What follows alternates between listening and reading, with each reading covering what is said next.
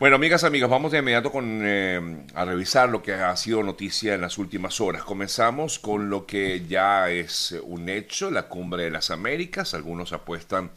a que tenga éxito a pesar de la ausencia de varios países, como es el caso de Nicaragua, Venezuela y Cuba, que finalmente no fueron invitados por parte del gobierno de Joe Biden hasta eh, para eh, estar presentes en esta cumbre de las Américas que se dio inicio en el día de ayer con el foco eh, puesto sobre todo en el tema del cambio climático y la migración irregular o migración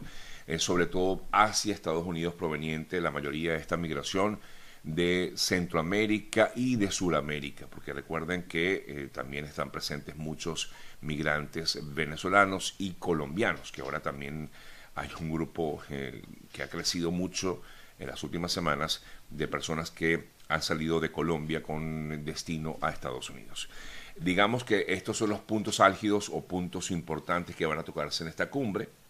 Ayer el secretario general de la OEA, que estuvo presente en la instalación, habló de acabar con la pobreza, la discriminación y la violencia en la región. Tenemos que revertir las condiciones de pobreza, y de discriminación, de la violencia, discriminación contra la población afroamericana, LGTB, eh, de la mujer y razones también, por supuesto, de orientación sexual. Era un poco lo que comentaba, comentaba en el día de ayer el eh, secretario de la OEA, Luis Almagro. Es un continente que cada día está más desigual y también muy peligroso para periodistas, comentaba el secretario Almagro.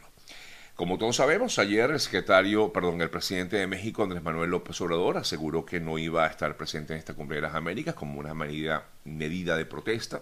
porque no incluyeran en la jornada a los representantes de Nicaragua, Cuba y Venezuela. Afirmaba que no era una cumbre para excluir, sino para incluir. Un tono similar tuvo también el presidente de Chile, quien sí está ya presente en esta cumbre. Eh, Gabriel Boric, eh, quien pues manifestaba también que deberíamos estar pensando más en la inclusión y no en la exclusión. Ante ello, uno de los eh, que habló sobre el tema fue el senador estadounidense Bob Menéndez, presidente del Comité de Relaciones Exteriores del Senado de Estados Unidos, y dijo que la Cumbre de las Américas es una oportunidad para que demócratas de todo el hemisferio, no malandros autoritarios, y así lo dijo,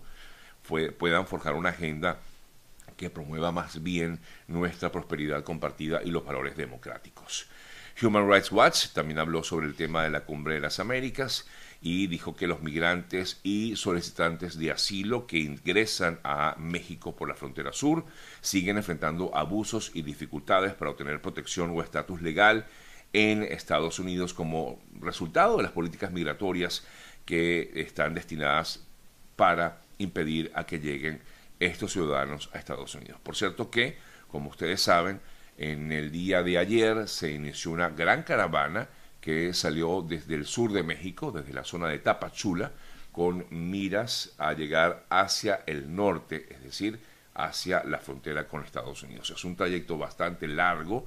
ya que justamente estas personas están caminando. Ayer iniciaron, eh, iniciaron este trayecto, eh, pero han tenido, eh, por supuesto, algunas trabas en el camino. El Instituto Nacional de Migraciones había permitido el acceso a algunos, a otros no, a muchos los han detenido, a otros les impiden el paso. y justamente hoy voy a, conversar con una de las personas que está en esta caravana.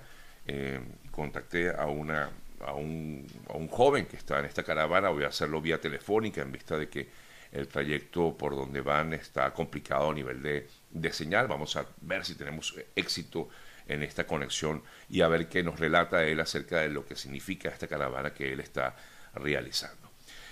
Por otro lado, eh, bueno, aparte de lo que significa como tal esta eh, caravana, también hay que destacar que la situación dentro, como tal, ya una vez llegas a la frontera, o eh, a la hora pues, de hacer una solicitud de asilo en la frontera, la situación no está nada fácil, no están permitiéndole a todo el mundo eh, tener acceso como tal a Estados Unidos, aunque pidas asilo como tal.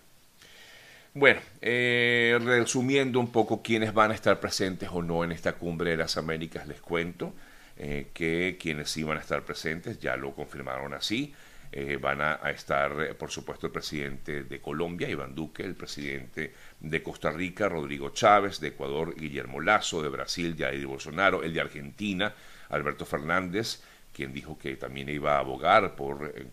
por Cuba, Venezuela y Nicaragua, el presidente de Panamá, Laurentino Cortizo, el presidente de Paraguay, Mario Abdo Benítez, el presidente de Perú, Pedro Castillo, que por cierto tiene un tema en, su país con respecto a una investigación que se le sigue, y también el presidente de República Dominicana, Luis Abinader, que también ha tenido un momento difícil. Ya voy a comentar un poco lo ocurrido ayer también en República Dominicana. Otro que también va a estar presente será el primer ministro de Canadá, Justin Trudeau, quienes no van a estar, bueno, ya lo sabemos, el de México, Andrés Manuel López Obrador, el de Bolivia, Luis Arce, quien había manifestado meses atrás, rectifico, semanas atrás, eh, que no iba a estar presente, y la presidenta de Honduras, Xiomara Castro, así como también lo ha manifestado el presidente de Guatemala, ya por otro tema, que dijo que no iba a estar eh, presente en esta cumbre de las Américas. Algunos mandatarios de los países pequeños, como el primer ministro de San Vicente y las Granadinas, dijo que no iba a viajar,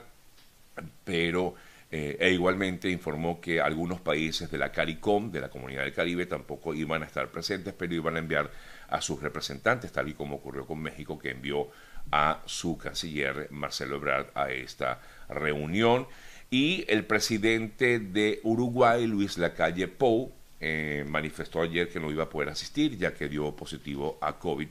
la razón que ah, argumentó pues, para no estar presente en esta cumbre. Eh, algunos se preguntan si va a estar Nayib Bukele de El Salvador, pues al parecer todavía él no había hasta el día de ayer confirmado su asistencia o no a esta reunión de la cumbre de las Américas. ¿Será importante? ¿No será importante? Muchas veces estas reuniones em, no terminan, digamos, en, en nada trascendental, todo queda en papel, pero de alguna forma u otra siempre es importante que se realicen este tipo de, de concentraciones de presidentes para buscar soluciones en el hemisferio, en este caso en América.